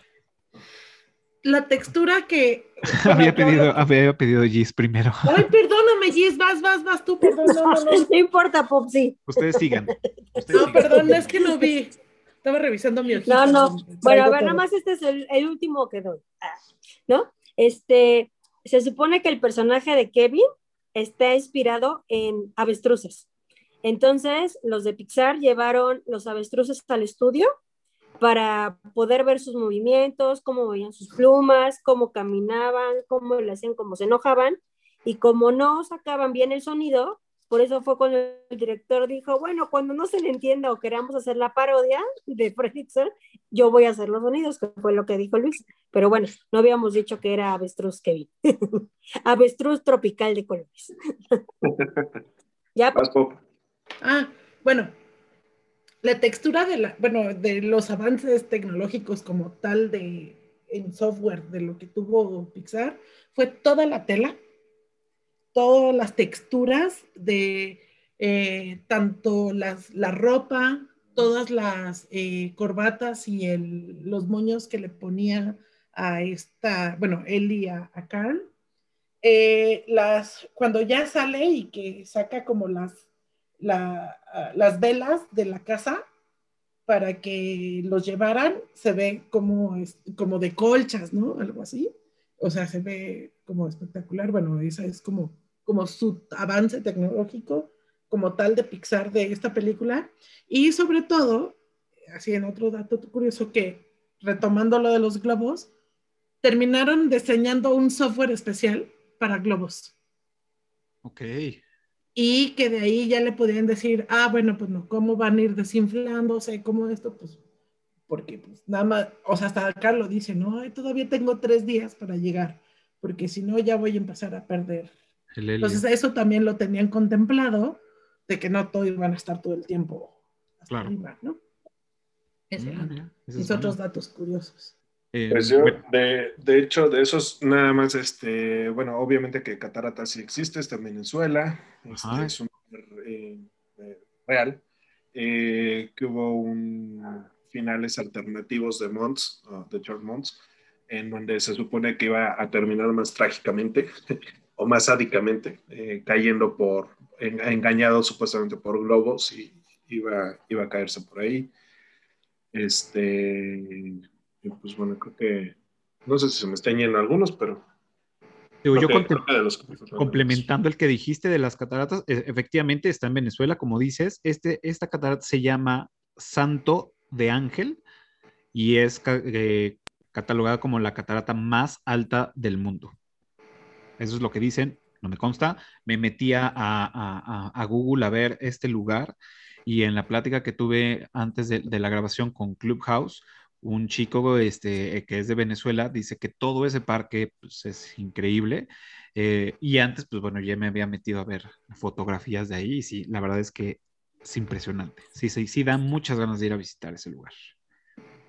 Ya, nada más por último, Dog y, eh, Pluto, eh, cuando dice ardilla y se voltea, está basado justo en la, en la parte de, de Pluto.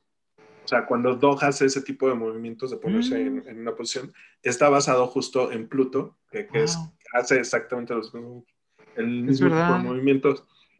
Y, que son del mismo color, ¿no? Aparte, son del mismo color, exacto. Y ya por último, que al inicio de la película habían decidido, o bueno, hubo escenas que quitaron o, decidieron no poner, en donde cuando él y Carl se conocen, se golpeaban o se, se, pegaban. Entonces, mm eh, decidió mejor Pixar quitar esas y, y, dejarla. así la historia creo que les quedó perfecta. Eh, creo que hicieron muy bien en quitarla. Este, pero bueno, no sé si, si haya más datos. Ok. Eh, pues bueno, no sé si tienen algún otro dato curioso, si no, a ver, venga, Gis. Em, cuando se supone que se despierta Fredrickson, en su nochero tiene una medicina que dice Luxo Ah. está inspirado en el corto de la lamparita. De la lamparita. Donde también sale la pelotita. Claro. Entonces, ahí está, este, pues la correlación, ¿no? Ah, y saben que también cuando se estrenó Up, eh, se estrenó con mi corto favorito, con el de Partly Cloudy, el de las nubecitas. Ah, claro, es verdad. Es, es, ya toda una industria esto de los cortos, digo, yo la verdad es que las he visto, pero como no es mi género, no le he puesto mucha atención y con estos dos capítulos que hemos hecho de, de, Pixar, de Inside Out o Intensamente, que lo pueden ver, Y este me han dado como curiosidad de, de ver un poquito más a fondo estas películas. Eh, antes de pasar a la trivia y aprovechando que está G, si es la, hasta donde sé, es la única que tiene hijos. Este, digo, platicamos que es una película de, de, animación de caricatura para adultos y es lo que nosotros eh, creemos y por todos los mensajes que trae y todo lo demás. No sé si, e, si la ha visto tu hijo y que va dirigida de alguna forma a los niños por los colores y todo, porque así es Disney, pero los conceptos y todos van para los papás porque saben que los niños van a ir con los papás, ¿no? Este, no sé si, si, si, si, es, si tu hijo te ha dicho algo este, sobre la película, qué le pareció, qué le gusta, que, o sea, como para también entender esa parte, ¿no? De, de los niños. Eh, voy a anticipar. O, oyó la música, vio a los viejitos, dijo, no la voy a ver. sí, o sea, a él no le llamó la atención cero. Todavía le dije, no, pues mira, sale Kevin y un perrito. Y no, él prefiere los gatos. Prefirió, por ejemplo, él vio Soul y yo ya sabes, ya no puede ser esto, ¿no? Y él está increíble, se convirtió en gato, ¿no? O sea, entonces, me parece que es como, siento que como edad, o sea, Santiago tiene seis años. Entonces, él apenas este año principios de año, por mi cumpleaños, le dije, por favor, como íbamos a hacer el capítulo, le dije, por favor, ve conmigo Inside Out. Y la vio, y la vio, pero haz de cuenta que él no ve eso, o sea, él, él ve a Fury, ¿no? Sí, claro. Y, y él, por ejemplo, eh, cuando un día mi mamá, que no vio el capítulo de Eructitos y mi mamá no la había visto, mi mamá no tiene Disney, ahora no la puedes ver más que ahí, me dice, ¿puedo verla? Le digo, Santiago, vela conmigo y pues mi mamá estaba como Magdalena por Bing y eso, ¿no? pero ¿qué tiene? A ratito aparece, o sea, Santiago no ve eso todavía. Gracias a Dios, ¿no? Entonces, sí, supongo que es lo que te digo, o sea, los conceptos profundos me parece que no son todavía para niños. Creo que la parte de la casa voladora y eso, Sí, que realmente nada más es atractivo por los colores, por los personajes y es atractivo y es juguetástico, ¿no? Porque al final, pues, la industria va a hacer juguetes y, ah, muy bonito, la casa que voló y el perrito y todo, ¿no? Y, me da mucha curiosidad para, por saber qué, o sea, cuál era la opinión de... de, o sea, por lo menos de un niño de seis, seis años no, pero te puedo decir, por ejemplo, que la situación de el libro de aventuras hay una industria. O sea, yo tengo dos amigas que venden el libro de aventuras. O sea, te lo venden como para regalo de aniversario, para regalo de recién casados. Eh, yo tengo igual otra, otra amiga que se dedica a textiles, o sea, para, para esposa, o sea, eh, ya sabes, las playeras que dicen, tú eres mi Carl, yo soy tu Eli, o mi vida es una aventura y se ve en la casa con los globos, o sea, siento por eso que todo el marketing, todo, o sea, va para adultos, o sea, porque pienso que el mensaje es lo que te digo, me parece que es más profundo, aunque la amistad, o sea, estoy de acuerdo contigo de que Russell es el héroe, porque además de que obvio él está increíble, como usted se desmayó en la tormenta, llegué yo aquí, o sea, él es el que nos lleva a Venezuela. ¿No? El niño con su GPM, ¿no? Entonces, la neta. Con esta este, hermosura. Exacto, pero no es que me digas, güey, ¿cómo hay muñequitos de Russell? Pues no, ni de Dog, ni nada. O sea, siento que el contexto superior, pues es lo que representa la casa y ellos, ¿no? Claro. espero que la quiera ver a los 15 o 16 pues muy bien. Ha llegado el momento de la trivia. Y recuerden que los primeros cinco que contesten correctamente en la caja de comentarios de este video, pues bueno, se van a llevar el respeto y la admiración de todos nosotros. Se van a llevar fanfarrias, el reconocimiento con, con bombo y platillo también. Y pues cuando ya tengamos patrocinadores, les haremos llegar un bonito obsequio. Así que denle like, suscríbanse y todo para que nos lleguen todos estos patrocinadores. Así que pues bueno, ¿quién empieza con, con la trivia? Con su trivia. A ver, venga. Adri. Bueno, no lo hablamos, pero sale varias veces en la película. En la casa de Carl y Ellie, ¿qué número de casa es? Ok, bien, bien, bien. Esa yo me la sé. Esa sí me la sé. Ah, muy bien. Contesta. A ver, venga, Gis. ¿Cómo se llama el perrito cocinero de Charles Moons? Ok. Ah, creo que lo sé. Creo que lo sé. ¿Empieza con E? Sí, ya me la sé. Clean, clean. Bien, muy bien, es buena, es buena. Yo la voy a poner muy fácil y, y ya, lo dije, ya lo dijeron, de hecho lo dijo Gis eh, programa. Eh, ¿Cómo se llama la heladería justo donde, donde van a su a este Carl y Russell? Sus helados. perfecto. Pues bueno, yo tengo una trivia que era como de dificultad 7, que ya pasó a dificultad 2, este, porque la mencionaron en, en- en el episodio. Y pues bueno, si ya llegaron a este minuto, van a poder contestar sin ningún problema. Y, la y mi trivia es, ¿cuántos globos se utilizaron en total para, para esta, digamos, animación, ¿no? Entonces, si ya llegaron a este minuto, la saben perfecto, pónganle pausa y escriban las respuestas. Pues ahí está la, trivia. Muchas gracias. Eh, recuerden que los primeros cinco que contesten correctamente se llevarán el reconocimiento de toda la mesa y pues bueno, ya podríamos este, platicar para la participación en un episodio de Eructitos del Cine aquí con nosotros. Y bueno, las últimas dos preguntas es la difícil. Y es, como saben, yo ranqueo estas películas en mis redes sociales por medio de IMBD y pues me gustaría que ustedes la ranquearan a ojos de todos y a oídos de todos, del 1 al 10, ¿cuánto le ponen a esta película? Yo 10. ¿Por qué le pones Diez. 10? Porque es muy completa. Es muy completa, muy redonda. Sí, o sea, eh, lo dije desde el principio, es una montaña rusa de sentimientos. Tiene su dote de, su, su buena dotación de, de chistecillos y todo. Tiene su dotación de sangolotearte todo. Y a lo mejor la primera vez que la ves no te imaginas que te pueda hacer llorar más después de los 10 primeros minutos de pura música bonita el final es también conmovedor y, y- y- y como que esperanzador. Muy bien. Tú, Gis, también Diez. habías dicho que 10. ¿Por qué? Sí. Bueno, la primera, porque para mí es una película animada que me dio como una lección de vida, o sea, que toca un tema profundo, Ujú, siendo una película tridimensional, ¿no? De muñequitos, ¿no? O sea, yo realmente antes pues ni las veía. De hecho, creo que esta es como la, no después de Ratatouille, creo, fue la segunda que vi con, con Mau y yo decía, ay, no, esto es una basura, ¿no? Pero imagínate, el siguiente año nos casamos. Entonces decía, es que esto, esto está decretando un amor pesado, ¿no? Yo soy su él y él es mi Carl, ¿no? Ujú. Y nada más le faltan los lentes. Ya pronto. Sí. No porque tiene vista de lince, pero, pero se los voy a poner para que sea mi Superman particular. No, pero, pero bueno, y aparte obviamente la música, el guion, los colores, las texturas, digo, la verdad es que, pues, eh, como yo no veía caricaturas, o sea, no, la verdad es que yo no las veía hasta que a Mauricio sí le gustan. Entonces, haz de cuenta que pues yo no vi Nemo, yo no vi, o sea, yo nunca las vi en orden, las primeras, ¿no? O sea, o sea, empecé a verlas con él. Pues, cuando yo vi que ahora así eran las películas, dije, ay, están preciosas, ¿no?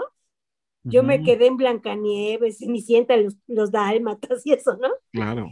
Y ahora viene Cruella, ¿no? No es cierto. Pero bueno, no, entonces yo 10. Ok, muy bien. ¿Tú, Luis? Híjole, yo no me quiero ver barco, pero yo creo que también le pongo un 10. Eh, de- desde el inicio lo, lo- lo comentaba, creo que es para mí un, un- un claro ejemplo de una evolución en, en- en este caso de Disney eh, con Pixar. Eh, creo que me quedo con el 10 por, también por el tema de, de- de los detalles que, que te comentaba, o sea, está muy bien detallada, la música está genial. El- y, y el mensaje, y como bien lo dijiste tú desde un inicio, eh, cada quien le carga el, el- el- el sentido que le quiera poner, ¿no? En este caso, para mí, creo que es muy representativa y, este, yo me quedo con, con un 10 para este. Ok, perfecto. Pues bueno, yo, este, yo le pongo a esta película eh, solamente y es solamente porque no es el género que me gusta. Nada más por eso tiene su 8, si no tendría una calificación más alta. Definitivamente la animación, o sea, todo, la historia, la animación, la música, o sea, todo realmente está, es un gran trabajo lo que hicieron ahí. Este, y pues bueno, o sea, simplemente porque no es mi género, ¿no? Pero no la puedo comparar con otras películas que llevan un 9 o 10, ¿no? Entonces, Pero ese es, ese es, ese es por el, el por cual le pongo 8. Sin embargo, la recomiendo totalmente y ampliamente. Para que, Pero sales ahí, capaz. Salgo ahí. Por eso yo creo que no. Es algo, es, es una cruz que estoy, que voy a cargar el resto de mis días con Ale, creo. Pero muy bien. Ya lo escuché hasta que me muera. Pero bueno, eso, eso lo voy a tener que cargar. Seré Russell por el resto de mis días. Y pues bueno, eh, pues ya para ya casi terminar, es este, vienen las recomendaciones. Eh, ¿Qué nos recomiendan? ¿Qué están viendo ahorita? ¿En qué plataforma? Y pues este, para que la gente que nos esté escuchando, si tiene dudas de ver algo, pues este es el, el momento en que ponen atención y nos dicen ustedes las recomendaciones. ¿Quién empieza? Vamos, Adri. Yo Ya te veo con ganas. ah, sigo en mi club de lectura, entonces no estoy viendo nada en tele. Entonces, eh, la semana que entra se termina El Conde de Montecristo. Ujú. ¿Ya? Pueden Y- ver la película de Conde de Montecristo, que también me ha No, agradado. lean mejor el libro. es muy mala la película, pero bueno, cada quien. Eh, y ayer empecé a leer Lo que el viento se llevó. Nunca he visto la película. Yo tampoco. Así nunca, nunca, nunca la he visto. Pero en el grupo en el que estoy, muchas personas la han visto, otras como yo no. Entonces, como que empiezan a hablar de, ah, es que la película no viene así. Yo, no, pues, estás leyendo un libro, ¿no? Pero increíble es basado en la guerra, bueno, durante la época de la guerra de secesión en Estados Unidos y demás. Bastante ameno. Eh, ap- apenas llevo cuatro capítulos, o sea, apenas lo empecé, pero se, es un bonchezote de casi 1400 páginas, pero se lee bastante ameno, entonces muy, recomendable. Y cuando me canso de leer, estoy viendo de nuevo The Marvelous Mrs. Maisel en Amazon Prime. Buenísima, muy ampliamente recomendable. Eh, es de los creadores de Gilmore Girls. Muy simpática la, la- la serie. Súper. Muy bien. Pues ahí está. Si no, si quieren leer otra o algo en lugar de alguna serie o una película, pues ahí está la opción de, de Adri. ¿Quién sigue? ¿Vas, Luis? ¿O voy? Bueno, voy. Eh, estoy viendo ahorita ve tú, Liz.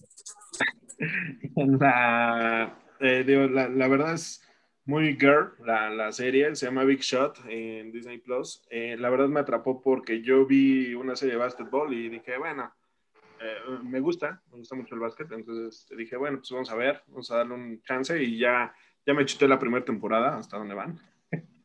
Y este es este está muy e- es de un entrenador de básquetbol que lo corren justo de, de la eh, de la universidad en la que entrenaba el equipo y va a dar con unas chicas ahí a, a- a la secundaria. Y está entretenida. Digo está recomendable está para palomera. No, o sea no es este The Last Dance de Jordan pero pero bueno está está buena. Y la otra que estoy viendo es eh, o que vi eh, es una que se llama Love, Death and Robots. Y Ah. esta no es totalmente otro género. Este, si viste Black Mirror es algo Parecido, no igual, medio cucu, sí, exacto. Eh, y, y está, está buena. O sea, son capítulos cortos de 15, 20, 25 minutos por mucho. Y este, y está interesante. Es el concepto de Black Mirror, más, más o menos, pero en caricaturas. Yo, yo eh, la empezamos a ver y se quedó ahí. Y por alguna extraña razón se me olvidó que seguía hasta estos últimos días que ya salió la segunda temporada. Dije, ah, ahí está pendiente, la tengo que terminar de ver. De Muy hecho, bien. a mí me pasó curioso porque empecé por la segunda temporada y, y me llamó más la atención la segunda temporada, o me gustaron más los capítulos de la segunda temporada que de la primera. Ok. Y estamos, estamos empezando también a ver este, Castlevania. Eso lo escuchamos en, en, Eru- en Eructitos de, de- que por ahí lo comentó Vaca en, algún otro programa. Estamos empezando a verla. Este, y pues bueno, creo que en general Peaky Blinders, que también genial. Gran, Estábamos en la última temporada. eh, todavía no la terminamos, pero gran- hay serie. varias. Perfecto. Muy bien, Gis. ¿Y tú? Bueno, pues yo les recomiendo en Netflix un thriller psicológico que sale Amy Adams que se llama La mujer en la ventana. Está muy buena. Es de una mujer agorafóbica que se pone a, a ver a sus vecinos y ya no les voy a contar más, pero está buena, me gustó. Se me Sí. hizo buena, lógico el final, bien actuado ella, ella me cae muy bien, ¿no? O sea, siento que es muy buena. Sale Gary Oldman, ¿no? O sea, Gary Oldman, claro. entonces, pues se la recomiendo. Ya saben que a mí me gustan de esas. Aquí entre nos, Ale como que medio se identificó. Por su gatito, ¿no? Ok, muy bien. Digo, yo también la, acabamos de ver, esa película, eh, se me hizo bastante interesante. La verdad es que sí, me, me- me agradó. Pues bueno, nosotros, bueno, nosotros ahora ya arrancamos este fin de semana con la amenaza y pues ya empezamos a ver Sailor Moon. Vamos en los primeros siete, ocho capítulos. Eh, estoy recordando varias cosas y, y otras tantas que al parecer fue muy aislado lo que vi cuando era más joven. Estamos viendo Sailor Moon. Em, empecé a ver como mm, por el, digo, obviamente también estoy, ya estoy este, arriba en el tren del mame con Luis Miguel. Ya, voy al, voy al día. Ya este, este fin de semana pues será el último episodio. Eh, también em, Patty mencionó una, una, una serie que este, me dijo, vela, si no te gusta la dejas y todo, y se llama ¿Quién mató a Sara? Este, recuerdo que no la recomendó, simplemente dijo, acabo de verla. Había escuchado como muchas cosas de, ah, está súper buena y otros así como que, "Ah, X. Eh, en mi, digo, no voy a decir mucho, ya voy en la segunda temporada, ya de hecho ya casi la voy a acabar. Ok. La estoy acabando porque me comprometo siempre. O sea, cuando empiezo algo, lo termino. Eh, muy pocas veces dejo algo a la mitad, a menos de que se me olvide como esta serie que ya sucedieron otras cosas, pero a mi, a mi punto de vista y mi, y mi- y mi forma de ver es que es una telenovela con tintes de serie, con una trama de una serie producida por Netflix, pero es un trasfondo de una telenovela, porque tiene todo el típico actuación de, novelas, los cortes de novela, de está pasando una acción importante y los principales se quedan así como viendo la acción sin hacer nada, ¿no? Entonces es como los cortes específicos de una telenovela. Este, la historia es interesante y tiene buena intriga. Entonces eso ha hecho que me quede, pero sí es como a regañadientes. Así que pueden, o sea, no la recomiendo como tal, pero échenle un ojo y ustedes ya verán. Sí me trae intrigado, porque sí te hace como esos giros de tuerca. Digo, la historia en general está bien hecha. Bueno, está, está bien, sí, está bien hecha. La ejecución no tanto, las actuaciones malas. Este, y la edición también como que me está quedando a deber, pero sí, este, pues bueno, nada más como para ahí entregarse. Me, o sea, estoy, estoy retomando como del morbo, ¿no? También, y estoy, estoy retomando sentimientos cuando veía las novelas con mis tías, cuando yo era niño y esperaba que terminaran las novelas para poder ver mis caricaturas, pues sí me chutaba unas novelas y pues ya me sabía la trama y todo. Entonces estoy recordando esos sentimientos de decir, ay, no mames, o sea, pero pues ahí sigo, ¿no? Entonces ya necesito saber quién mató a Sara. Ah, Yo Es- nada más he visto la primera temporada. Aún no, no empiezo con la segunda. Pues muy bien, pues ahí ya están las recomendaciones. Digo, no sé si ibas a decir algo, Gis. Fíjate que este, yo la vi y la verdad yo, la de Sara, y yo por eso no la recomendé, porque yo ya las acabé. O sea, yo nada más como comentario, este, ahórrense. Es como una De una telenovela, vez ¿no? te ¿Estás de digo acuerdo? que te va, te va a seguir a quedar debiendo, porque siento, o sea, lo que dijiste, el planteamiento es bueno, la entrega era buena, no importaba la actuación, pero siento que dijeron, hicimos billete, está jalando, entonces le dieron una vuelta a las cosas para hacer una segunda y ahora le van a dar un vuelto para yo creo hacer una tercera. Y sí se ve Entonces- como diferente la, de la primera a la segunda. No, no me he metido a investigar, pero hasta siento que a lo mejor el del director hasta cambió o alguien cambió porque sí cambió Claro. como muchas cosas que Mucho, del estilo o que traían de la 1 y se ve más telenovelesca en la 2. Sí, no, pésimo. O sea, la- y aparte ya dices, ah, pasa algo importante, o sea, ya- no, fíjate que no hagan nada. Pasa algo importante. ¡Ah! Te quedas con eso y ya están en otra escena, o sea, y, y- y le dan la vuelta en el siguiente capítulo, en el siguiente capítulo, entonces dices, ah, ya, son Ah. demasiados picos, qué hueva. Esta es, esta es No otra de las cosas, esta es otra de las cosas que, que no me gustó mucho, que es, es un episodio que pasa algo importante y el siguiente episodio es, te dicen cómo sucedió lo que ya viste. Entonces, esos, ese recurso de estar este, reciclando para hacer más largo el, el de eso ya no me gustó tanto. Y más con el tema de telenovela, híjole, te lo, te lo paso un par de capítulos, pero que así ya se esté manejando toda la serie, de un episodio pasa los acontecimientos y el siguiente episodio es para explicarte cómo, se, cómo sucedió eso, ya digo, no, a mí dímelo todo al final para que sea un mindfuck bien, así de, ay, güey, no mames, sí estuvo cabrón, y ya. Pero bueno, esa es la opinión de, de esa, de esa serie. Véanla, si quieren verla, véanla, si no, si quieren ahorrar todo lo, por lo que ya dijimos, ahórrensela, pero pues bueno. Pues ya estamos, ya se nos fue ahora sí el tiempo otra vez como agua. Muchas gracias por venir, muchas gracias a los conectados en, en Clubhouse por, por, por haber estado con nosotros en esta sala.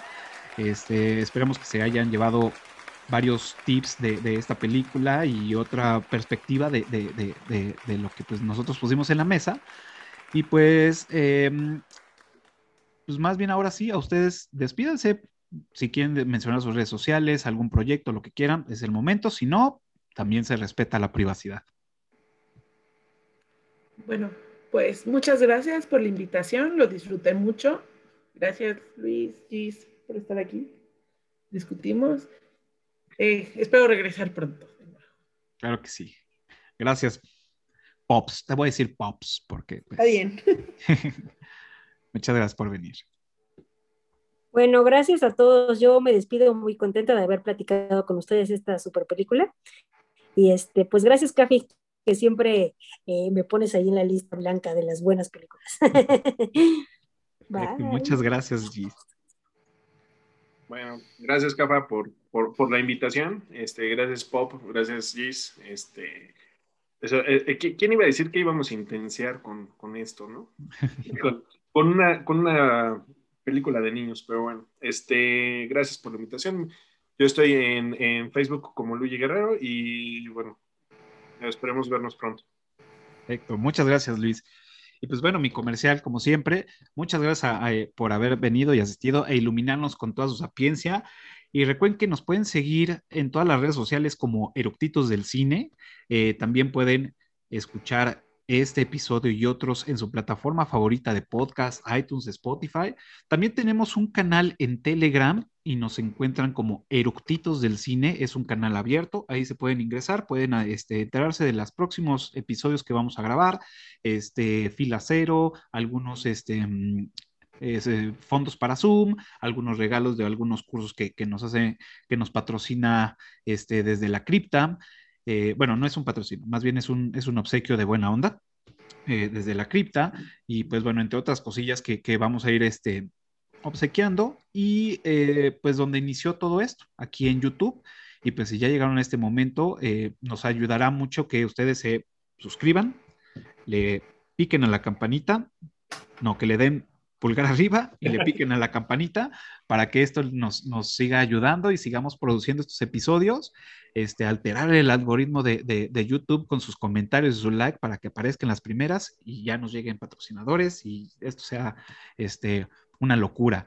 Eh, muchas gracias por, por venir. Recuerden que todos los jueves, 12 del día, un nuevo episodio de Eructitos del Cine, 12 del día, nuevo y la próxima semana vamos a tener una de mis películas también favoritas y va a ser del género de películas bélicas o de, este, de guerra y peleas y vamos a hablar de la película de 300. Así que todos los espartanos, este, au, au, au, pónganse al tiro para que le puedan ver esta, piquen en la campanita para que sepan cuando salga. Y pues bueno, ya estamos, cuídense, y muchas gracias por venir y gracias a los que se conectaron. Nos vemos el próximo jueves. Bye. Gracias.